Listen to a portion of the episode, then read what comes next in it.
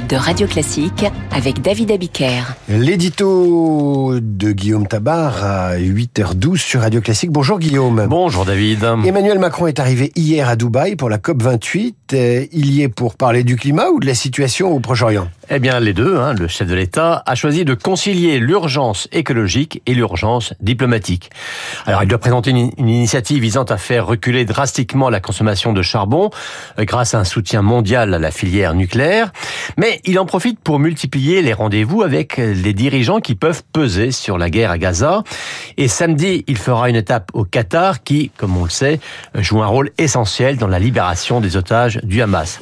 Alors, les deux sont importants, les deux sont nécessaires, mais il y a fort à parier que certains vont lui reprocher de polluer ainsi, si on peut, si on peut le dire, la COP 28 euh, pour entretenir l'idée que décidément, eh bien, l'écologie ne serait pas la priorité d'Emmanuel Macron. C'est vrai que l'écologie n'est pas le domaine sur lequel on lui reconnaît euh, le bilan le, le plus important. Euh, c'est vrai, c'est un paradoxe, car on entend souvent dire qu'il a raté son rendez-vous avec l'écologie, mais regardons, il y a eu la loi résilience écologie en 2021 qui a pris des mesures assez drastiques dans les domaines du logement, des transports de la publicité, etc. Il y a eu 30 milliards d'euros inscrits dans le plan de relance, notamment pour la rénovation thermique des bâtiments. Il y a eu, on s'en souvient, un plan sobriété hein, qui a permis de diminuer de 12% la consommation d'électricité des particuliers comme des entreprises. Il y a eu un plan eau, hein, 53 mesures, notamment le recyclage des eaux usées, un autre sur les forêts, un troisième sur la biodiversité. Il y a eu deux lois votées, l'une sur le nucléaire, l'autre sur les énergies renouvelables, avec à chaque fois des majorités assez larges. On pourrait allonger la liste, hein, prouvant que l'action est là, même si médiatiquement on a fait plus de publicité euh, sur des décisions prudentes, hein, sur le glyphosate ou sur les méga-bassines. Qu'est-ce qui explique alors ce procès en inaction climatique Parce que vous venez de défendre un bilan euh, consistant? Oui, alors ce procès, ben, je pense qu'il tient d'abord à la persistance de ce qu'on pourrait appeler l'effet Hulot. Alors oh. ça fait plus de cinq ans maintenant qu'il est parti, mais sa démission a créé une impression, à tort ou à raison, de trahison de la cause environnementale.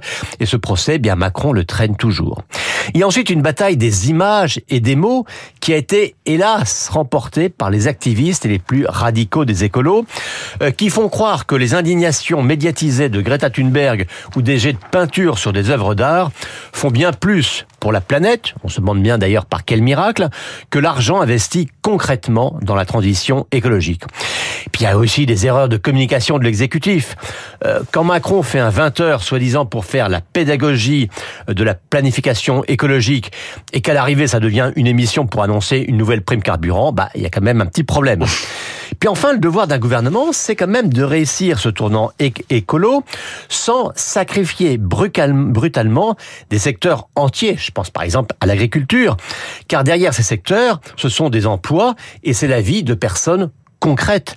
Donc tout cela suppose de l'équilibre, de la prudence et de l'intelligence, et eh ben malheureusement, ça n'est pas ça qui fait le plus de bruit. Bah oui, mais le silence c'est aussi bon pour l'environnement. On n'en parle jamais euh, des pollutions euh, sonores, mais le bruit médiatique c'est une autre affaire. Merci Guillaume. Cette chronique est à écouter et à voir sur le site du Figaro. Et nous allons poursuivre sur ce sujet de l'écologie de la COP 28. Je reçois maintenant un homme qui a été entrepreneur dans le secteur de l'énergie. Il a été maire, donc sur le terrain. Il a été député de la majorité avant d'être nommé président de l'ADEME, l'agence de la transition écologique.